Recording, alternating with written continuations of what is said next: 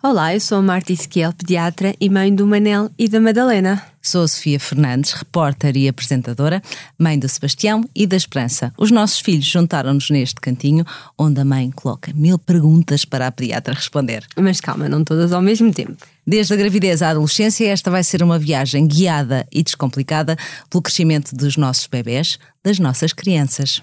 Bem-vindos ao Querida Pediatra.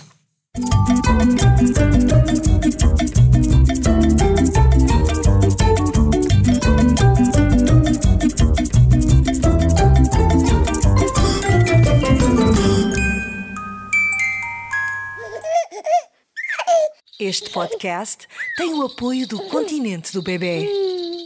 Aqui vamos, primeiro, primeiro episódio deste podcast, desta primeira série que vai ser dedicada ao primeiro ano do bebê. E vamos começar por uma coisa que eu só descobri que existia por quando conheci. Vamos começar mesmo pelo início, antes do bebê, a consulta pré-natal. Explica lá o que é que é, Marta. É verdade, a consulta pré-natal é uma consulta médica realizada com o pediatra ainda quando a mãe está grávida olha, está grávida, portanto, é, mas mais ou menos em que tempo, em que, em que semanas? Do último trimestre, não é? Idealmente entre as 32 e as 35 semanas, isso porque às vezes alguns bebés decidem vir um bocadinho mais cedo e nascer prematuros e por isso é importante já terem tido esta primeira consulta e primeiro contacto com o pediatra. Olha, isto é daquelas coisas que só, só a mãe é que vai ou vai a mãe e o pai? Olha, é muito importante o pai também ir, não é? Para já, o pai é um elemento fundamental na, na família. Um, e depois, na, nesta consulta, são abordados N temas eh, sobre os primeiros cuidados a ter com o recém-nascido, até à primeira consulta com o pediatra, e às vezes no pós-parto, não é? Mãe com as hormonas e com o cansaço, é natural que não se lembre de alguma situação e o pai vai ser uma ajuda, não é? Não, não lembras do que é que a pediatra disse, vamos fazer antes assim. E portanto, o pai tem todo o interesse em ir, claro. Olha, e é importante também para conhecer o pediatra dos nossos filhos, porque acho que a maior parte das dúvidas, quando nós, quando nós saímos do hospital, estamos assim um bocadinho em stress e não temos logo uma consulta. É, é, importante conhecer o pediatra e ver como é que, como é que depois vai funcionar todo, todo aquele esquema. É isso, é uma das coisas que, que falam. Claro que sim, ou seja, tem que haver uma introdução do pediatra, não é? O, o pediatra apresenta-se, diz quais é são os locais de trabalho, se, se acaba por trabalhar só no consultório, se também trabalha no hospital, um, em, qual é que é o meio de contacto que o pediatra utiliza para, uh, para responder às questões, se é o e-mail, se é o telemóvel. Um, e que todos, todas nós rezamos para que seja o telemóvel, o WhatsApp, que é para ser assim uma coisa rápida. Um, claro, porque que, que isso é uma das grandes dúvidas de, das famílias não é? Um, e depois também é importante porque um, o pediatra uh, é, tem que ter uma empatia com aquela família e a família tem que ter uma empatia com o pediatra, porque vai ser um membro da família alargada quase, não é? Que vai estar em contato com aquela família no mínimo 18 anos, não é? Porque se não for, eh, depois quanto mais filhos, mais tempo há de durar a relação. Por isso é natural que também é importante também haver uma empatia. Olha, é preciso levar exames, ou tu vais querer saber sobre coisas de gravidez, o que é que é, o que é, que é importante? Sendo uma consulta médica, é importante trazer todos os, os exames uh, para, para esta consulta, não é? As ecografias, as análises de sangue, perceber se existe algum problema que foi detectado durante a gravidez, se existe alguma malformação descrita na ecografia um, e em caso de alguma situação uh, onde é que vai ser o parto, se tem que ser num, num sítio específico e qual é, que é o, qual é que são os planos uh, do obstetra também uh, para o parto. Olha, e também, também dás logo, fala-se logo de assuntos importantes sobre Bom, vou, vou ser mãe, vou ser pai. Uma das coisas é Uh, dás logo assim umas luzes, por exemplo, sobre como alimentar o bebê e, e, e fatores importantes logo, logo nestes primeiros tempos do, do bebê. Claro que sim. A amamentação é um tema que já é percorrido em, acho que em todas as consultas, não é? Porque sendo de uma importância tal. Aliás, uh, é tão importante que nós vamos dedicar um episódio só à amamentação, mas hoje vamos falar aqui só um bocadinho. É importante perceber se uh, a grávida que nós temos à nossa frente, não é? O que é que planeou uh, para o bebê? Se, se deseja amamentar, se não deseja, se não deseja, tentarmos perceber porquê. Porque às vezes existem mitos, ou porque o, a mãe não correu bem, ou uma amiga teve uma experiência má, e nós temos que ajudar aquela mãe a sentir-se com uh, explicar quais é que são os benefícios, porque às vezes as mães, ao saberem tanto os benefícios para o bebê como para a mãe, acabam por ter ainda mais um, uma vontade de aprender e que corra tudo bem. O leite materno é, é realmente o melhor alimento para, para o bebê, certo? É o único, não há nada que substitua. Apesar de haver muitos leites uh, cada vez mais que se tentam assemelhar, mas não existe nada no mundo como o leite materno. Vamos fazer aqui uma pausa. Às vezes nós vamos fazer pausas para umas rubricas e uma delas é um, os, o mito. Já dizia a minha avó, o mito da semana. Que por acaso tem a ver com a amamentação, que é aquela coisa de dizerem leite fraco, leite materno fraco. O teu leite é fraco. Queres, queres explicar o disparate disto? Eu acho que não há nenhuma mãe que não tenha ouvido em algum momento eh, que o leite pode ser fraco, se calhar é melhor não está a sustentar a criança. Uh, de facto, não existem leites fracos, não existem. Uh, o leite materno, como eu já expliquei, é único, tem imensas características fantásticas, mas de facto pode haver algumas situações em que a, a quantidade necessária não esteja a ser produzido, ou por dor enquanto a mãe amamenta, ou por algum stress. Um, e então, nessas situações, pode a criança ter que ser suplementada unicamente com indicação médica, não é? Porque às vezes não é, é preciso ajudar na amamentação para que flua tudo melhor e que volte a ter a quantidade, mas o leite em si não é fraco. Ora, voltamos ao nosso tema e aos temas que, que abordas e que, e que os pediatras que fazem esta consulta pré-natal. Eu esqueci-me de perguntar, uh, esta consulta é feita sobretudo no, no, particular, não é? Sim, as grávidas que estão a, ser eh, acompanhadas no centro de saúde, não é? que têm um médico de família, acabam por ter um, uma espécie de uma consulta pré-natal, não é? Porque é este médico que vai também fazer o acompanhamento da saúde infantil do, da criança. Portanto, algumas destas dúvidas são logo tiradas, mas consulta pré-natal com pediatra atualmente só existem uh, ainda no particular particular. Olha, eu imagino que nesta consulta, que eu não fiz e portanto por isso é que estou a perguntar tudo, isto é quase assim o beabá dos primeiros tempos, uh, o que é que eu faço com este pequeno ser que, que nos causa tanto stress? Exato, falamos, acaba-se falar um bocadinho tudo sobre o transporte da maternidade uh, até casa, não é? Que nunca deve ser feito em braço ou colo, deve ser sempre no ovo uh, adequadamente apertado e felizmente na maior parte das maternidades também as enfermeiras acabam por ver, uh, verificar se, se, se, a criança está bem presa. Uh, depois falamos de N temas, não é? No fundo, para. Uh, porque lá está, como tu disseste, a maior parte das dúvidas surgem quando a pessoa chega à casa, não é? E, um, e assim haver este contacto prévio com o pediatra uh, e, e, falar de alguns temas que podem acontecer nestes primeiros dias até haver a primeira consulta, que normalmente surge entre os 7 e os 10 dias de vida da criança. Uh, pode-se evitar idas desnecessárias ao serviço de urgência, não é? Que que não deixam de ter os seus riscos uh, infecciosos, expor ali um bebê a um, serviço de urgência que não é o que nós queremos, não é? Portanto, por isso mesmo falamos destes temas de, uh, de higiene, uh, como é que limpamos o coto umbilical, que também é. Sim, essa coisa que assusta um bocadinho, lá em casa assustava o pai.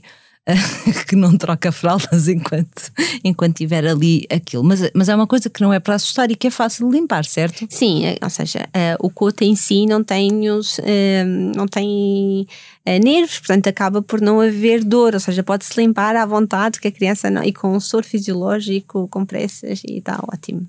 Portanto, não há, não, não há razões para susto, pronto, um, embora algumas pessoas sejam um bocadinho mais sensíveis. Olha, uh, fal, falaste em higiene, uh, também já explicas aquela coisa de como escolher os produtos, os banhos. Nós, nós vamos ter um, um episódio dedicado à chegada à casa, mas só para darmos aqui assim os primeiros explicas, tipo, o bebê toma banho todos os dias, não toma banho, tem uma hora, tem produtos específicos. Claro que sim, ou seja, nós, um, os pais, isto também é uma das questões, quando é que o bebê deve estar bem, se é uma hora específica, se pode ser antes de mamar, depois de mamar, um, e aqui é referido que não, não há regras, ou seja, a pele do, do bebê não, não exige que haja um banho diário, e o banho tem que ser um momento de prazer ali em casa, não é? Entre os pais e o bebê, uh, e não tem que ser uma fonte de stress, portanto, se num dia, até era para ser o dia do banho, mas por algum motivo não calhou, os pais não têm que se dramatizar chorar e não sei tudo a correr, o bebê a chorar e, depois, e os pais estressados porque não deu bem, não, não faz mal. E, e, e, em relação à hora do dia, também não há, existe uma hora específica.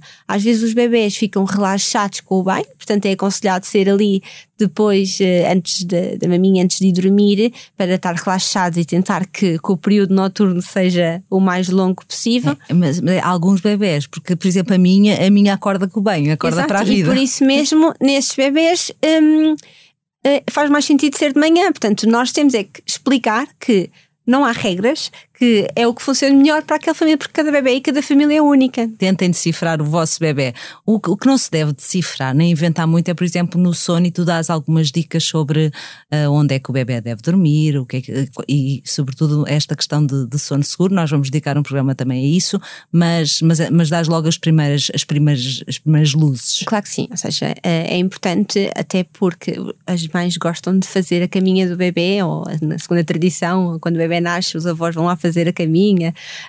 Um, e tem que fazer de uma forma adequada para, como tu disseste muito bem, a, a, tratarmos de termos um sono seguro. E um sono seguro é sem tralha na cama, ou seja, a cama ter só o, o lençol, não há almofadas, não há fraldas, peluches, uh, dudus, pode haver um único, não é? Para, para, para consolo do, do bebê pelo cheirinho, mas e a cama, os lençóis têm que estar feitos até ao nível dos ombros, ou seja, o bebê deitado no berço tem que estar com os pés quase a tocar no fundo do berço e depois a cama tem que estar feita até aos ombros.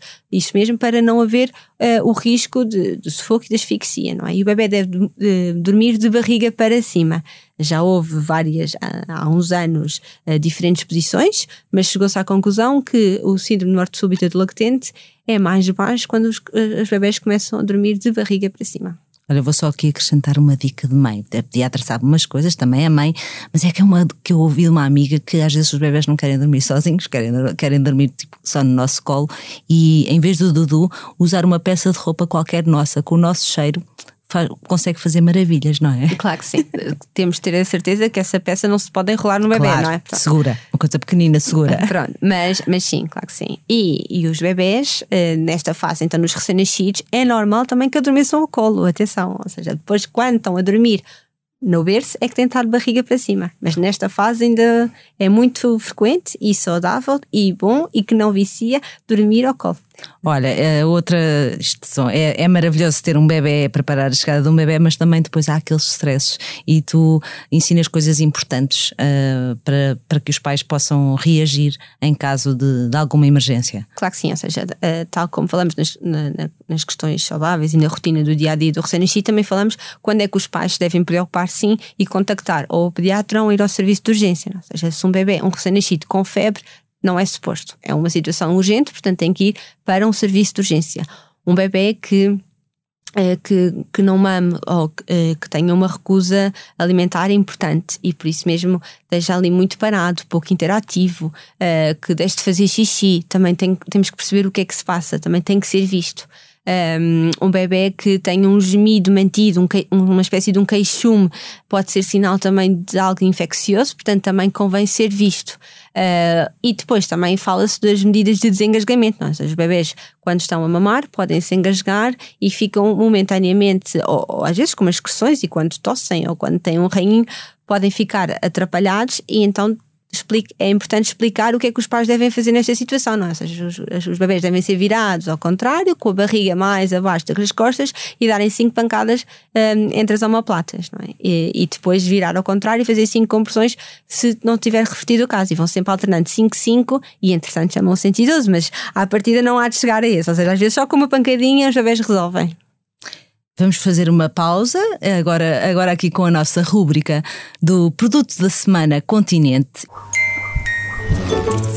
Vamos falar da preparação uh, da chegada dos bebés. E uma coisa muito importante é uh, lavar a roupa toda do, do bebê, uh, que deve ser lavada com uh, um detergente, como este do continente do bebê, um detergente uh, hipoalergénico, porque a pele do bebê é muito sensível e, portanto, a roupa deve ser lavada à parte. E, portanto, temos aqui um detergente específico para bebê e também um amaciador feito à base de componentes vegetais, que é uma daquelas fases que que é muito gira, que é ter um estendal cheio das roupinhas, Roupinhas do... de bebê é maravilhoso, não é? Ter a malinha toda pronta. Não tiraste, não tiraste fotografia? Tirei, tirei. É o máximo, ver tudo mini- micro. Ora bem, voltamos, a, voltamos aqui para fechar esta nossa consulta pré-natal. Ah, também dás um bocadinho um plano das festas do que é que vai ser este primeiro ano de vida do bebê. Exatamente, ou seja, hum, em termos depois de saúde infantil, eh, também são abordadas as vacinas que estão no Programa Nacional de Vacinação e também quais é que são as extra vacinas e, que, hum, e quais é que são aconselhadas, não é? E para os pais irem pensando e perceberem as diferentes opções. Eh, e até para pedirem como presente, por exemplo, se alguém não souber eh, o que dar ao bebê, não mais um, um, um peluche, mais uma roupa, porque não dar uma dose de uma vacina, não é? Porque É romântico, é mesmo, é mesmo uma ideia de pediatra. Mas pronto, é útil, útil. Uh, e depois acaba por se dizer quais é que são os esquemas de- das consultas de- do bebê durante o primeiro ano de vida. Claro que não é nada escrito na pedra, não é? Porque, por exemplo, se existe alguma situação que preocupa um bocadinho mais ou os pais ou o pediatra, pode ter que ser antecipada a consulta, uh, ou se, houver, se tiver tudo bem, pode há uma consulta que se, se atrasa ligeiramente, uh, mas no fundo, se nós temos consultas de, de saúde infantil em idades chaves, e é para os pais terem noção. Olha, eh, o tempo voou. Eh, vamos fechar com a nossa rubrica Quem Nunca. Em que contamos assim algumas histórias, às vezes divertidas ou, ou assim, um bocadinho, só com um bocadinho vergonhosas que nos aconteceram. Tens alguma? Olha, tenho, quando estava grávida do Manel, eh, estava de 40 semanas, não é? Estava exatamente o dia que fiz 40 semanas, já estava desesperada, não é? Que, o- Manel nascesse. Ahm, e fui visitar eh, uma amiga minha que tinha, ahm, tinha vindo para casa com a recém-nascida, que tinha sido no fundo a minha compincha de gravidez, e que ela estava uma semana atrás de mim, mesmo assim, a Verinha antecipou-se e veio uma semana antes do Manel. E então estava, tive na tarde toda no sofá em casa dela com a Verinha em cima da minha barriga. E nesse dia fui para o hospital e o Manel nasceu. Portanto, não me digam o Manel veio atrás da Verinha. Só pode. A Verinha chamou o Manel. Olha, a tu- a tua história é mais romântica que a minha. Eu, a minha foi já a Esperança tinha nascido no- na véspera e como estava- estávamos em altura de pandemia, eu aceitei fazer um, um direto para um programa da manhã da SIC. Então, stress sozinha no hospital porque não podia estar pai, essas coisas. Estava a tentar estar o meu melhor possível com, com uma recém-nascida preparada para o direto com uma camisa de, de noite bocadinho, um bocadinho mais, mais bonitinha e hum, a descida de leite ou a subida de leite, que nós vamos, vamos, vamos explicar isso, aconteceu precisamente 5 minutos antes do direto. E eu, boa, um direto por Skype, eu a correr, trocar de roupa e tentar eh, fazer o direto com, com toda a dignidade. Mas correu tudo bem. Correu, correu tudo bem e, e- e pronto, a- as, as mães resolvem, resolvem sempre tudo. Ora, e este vai ser também o. e A propósito disto, vai ser o tema do próximo episódio, a amamentação, que vamos ter pano para mangas. Sim, vamos tentar eh, falar eh, um bocadinho de tudo num curto episódio, mas esperemos que ajudem. Muito obrigada pela sua companhia. Ah, se quiser acompanhar-nos nas nossas páginas de Instagram, Marta Isquel Pediatria. Sofia Fernandes, Sofia Oner, e também acompanhar este podcast no site da SIC e da SIC Mulher. Obrigada. Obrigada.